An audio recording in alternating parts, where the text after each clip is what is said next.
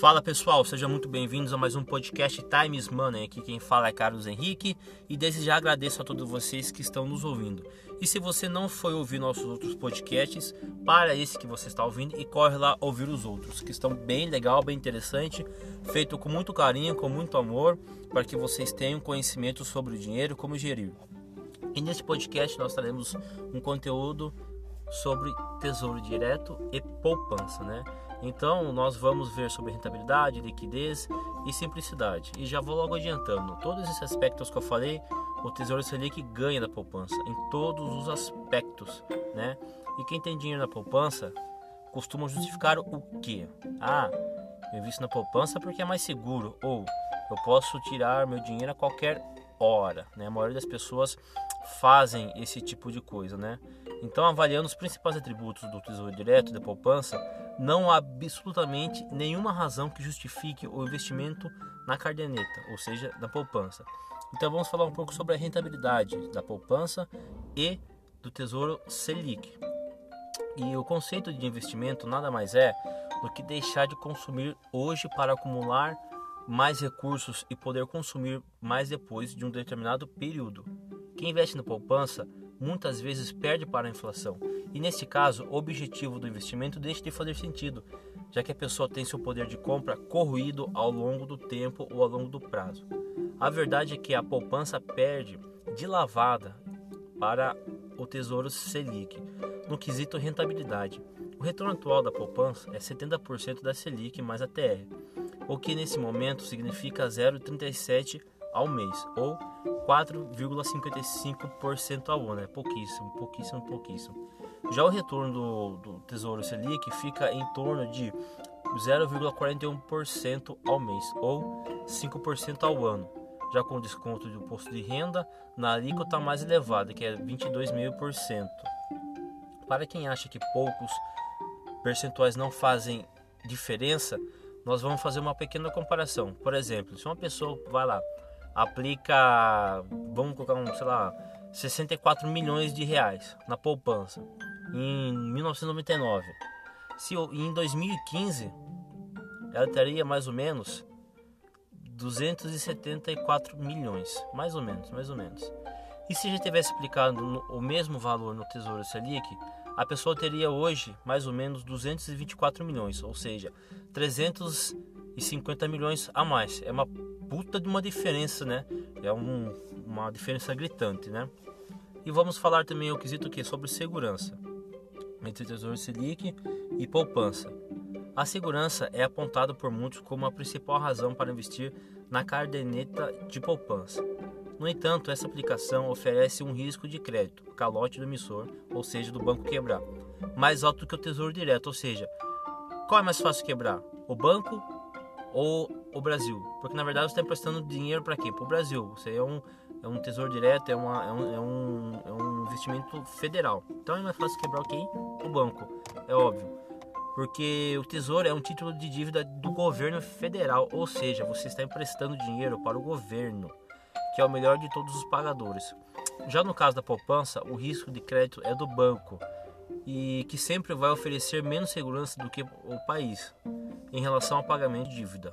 Por maior e mais tradicional que seja o banco, ele pode se quebrar. Então, sempre que pensar no investimento mais seguro que existe do ponto de vista, lógico, de honrar os pagamentos da dívida, lembre-se quem é? Tesouro Direto. E a liquidez, como funciona? A maioria das pessoas usam a alta liquidez como justificativa para investir na poupança. Liquidez nada mais é do que a possibilidade de tirar dinheiro a hora que quiser. Esta é, esta é, é uma meia-verdade pelo seguinte motivo, pessoal. A poupança tem data de aniversário. Isso quer dizer o quê? Que a aplicação só tem é, o rendimento creditado 30 dias depois do depósito e sempre de 30 em 30 dias. Então, digamos que você deposite 100 mil reais e resolva tirar daqui 29 dias. É, você vai conseguir sacar? Com certeza vai. Porém, não receberá um único centavo pelo dinheiro que deixou os 29 dias nas mãos do banco. Ruim, não é mesmo? Então, com o Tesouro Selic, você pode fazer resgates todos os dias úteis e terá o rendimento proporcional creditado, independente do prazo que você ficou com o dinheiro aplicado. Melhor, bem melhor, não? E a simplicidade entre tesouro direto e a poupança. Você acha a poupança simples? Pois lembre-se que ela tem duas regras de rentabilidade. A primeira, quando a Selic for maior do que 8,5% ao ano, a poupança paga 0,5% ao ano, mais a taxa referencial ou ATR. Já quando a Selic for igual ou menor do que 8,5% ao ano, o rendimento é, para ser de 70% da Selic mais a TR, ou seja, por si só já é um grande complicador. Outro fator é o próprio cálculo da TR, uma taxa muito pouco representada que representativa e que tem na sua é, fórmula diversas variáveis complexas. Já o Tesouro Selic rende sempre a taxa, a taxa básica de juros atual. Simples assim, não é tão difícil e fácil de entender. A única coisa que o investidor precisa calcular é o imposto de renda, que segue a mesma regra das demais aplicações em renda fixa, ou seja, se você deixar até 180 dias o seu dinheiro no Tesouro Selic, você vai pagar um imposto de renda de 22,5% no lucro, no lucro, não no, no, no, no, valor total, é no lucro. De 181 dias a 360, 20%. Se deixarmos 361 dias a 720 dias, pagaremos 17,5%. E acima de 720 dias, 15%. Então você percebeu que em todos os aspectos o Tesouro Direto é mais vantajoso do que a caderneta de poupança. Também é importante lembrar que a maioria das corretoras já oferece a taxa de custódia zero para o Tesouro Direto. Então, se você busca segurança, rentabilidade, liquidez e simplicidade, o seu lugar não é na poupança, e sim no Tesouro Direto. Então, notem que a diferença gritante entre o Tesouro Direto e a poupança. Como, como acabei de falar para vocês, o Tesouro Direto é um título federal. Ou seja, você está prestando para quem? Você está prestando para o governo, você está prestando para o Brasil. E a poupança, você está prestando para quem? Você está deixando dinheiro para o banco. Então, qual é mais fácil? O, o Brasil quebrar ou o banco quebrar? Não sei se vocês lembram, e esse vai ser um dos nossos próximos podcasts, é, da crise de 2008. Na crise de 2008, um dos maiores bancos dos Estados Unidos, Lehman Brothers, que é focado em imobiliária, ele quebrou. Exatamente. Então imagine se você tivesse deixado seu dinheiro, por exemplo, se você morasse em Nova York e você tivesse uma poupança lá no Lehman Brothers, dinheirinho tão suado que você rala para ganhar, aguenta chefe, aguenta colega de trabalho chato, para todo mês ter aquele dinheirinho, você vai deixando na poupança e Lehman Brothers quebra. E você, que acontece? Simplesmente perde o dinheiro. Por exemplo, é difícil quebrar?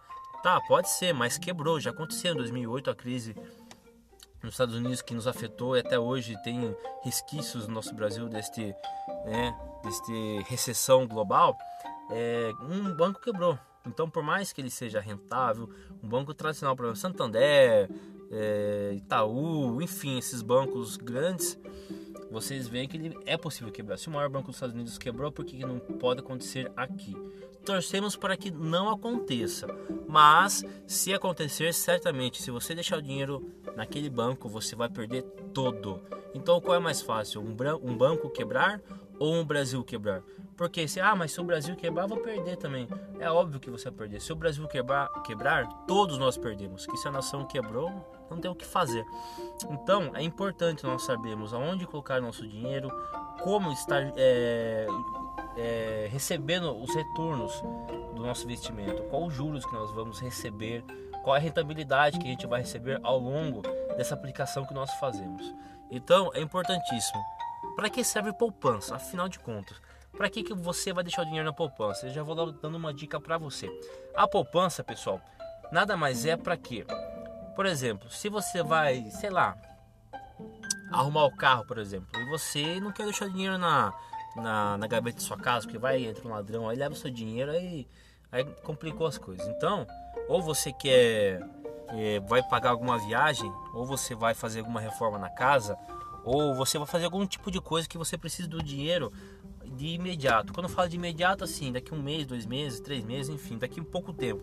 Então, a poupança nada mais é para quê? Para você deixar esse dinheiro que você vai precisar gastar, que você vai precisar usar para fazer a manutenção da sua casa, do seu carro, uma viagem, pagar, comprar roupa, enfim, não sei. Então, a poupança é só para isso que serve. Só para isso, para deixar o dinheiro guardado, porque quando eu precisar, na hora que vou gastar, é só, é só transferir para conta corrente e passar o cartão de débito. Então, vocês veem a diferença gritante entre a poupança e o tesouro direto. A poupança rende 70%, 70% da, da Selic. Então, vemos que infelizmente não vale a pena. Eu costumo até falar que deixar o dinheiro na poupança vai perder dinheiro. Perde porque a rentabilidade é muito baixa. Mas você, vocês falam, perguntam, poxa cara, mas você falou que tem imposto de renda na, no Tesouro Direto, na Selic, quando nós formos sacarmos. Positivo, tem imposto de renda. Mas mesmo assim, tirando esse imposto de renda, ainda assim é bem mais rentável do que a poupança. Podem vocês fazer um cálculo rápido aí, vocês que gostam de cálculo, mexendo na calculadora como eu gosto, peguem façam essa, esses descontos, imposto de renda e façam o comparativo depois no, no, lucro líquido, depois do imposto de renda entre a poupança, que não tem o, o imposto, e o Tesouro Selic depois do imposto. Vocês vão ver que a, o Tesouro Selic rende mais mesmo tendo imposto de renda. Então, se você ainda não conhece, não conhecia, melhor dizendo, se você não conhecia o Tesouro Selic direto, você está começando a compreender e está começando a entender. Esse podcast é voltado para você que precisa ter uma educação financeira melhor, ou melhor, para todos. Então, se você gostou desse podcast, eu espero que tenha gostado, porque foi feito com carinho, foi feito com amor para vocês, para ter um conhecimento melhor da onde aplicar o seu dinheiro. Se você gostou, compartilhe com outra pessoa que está precisando ouvir, que está precisando ter um conhecimento melhor do seu dinheiro. E semana que vem nós voltaremos com mais conteúdos legais. Beleza, pessoal? Esse podcast foi um pouco mais rápido para não ficar tão chato, tão pesado para vocês ficarem ouvindo.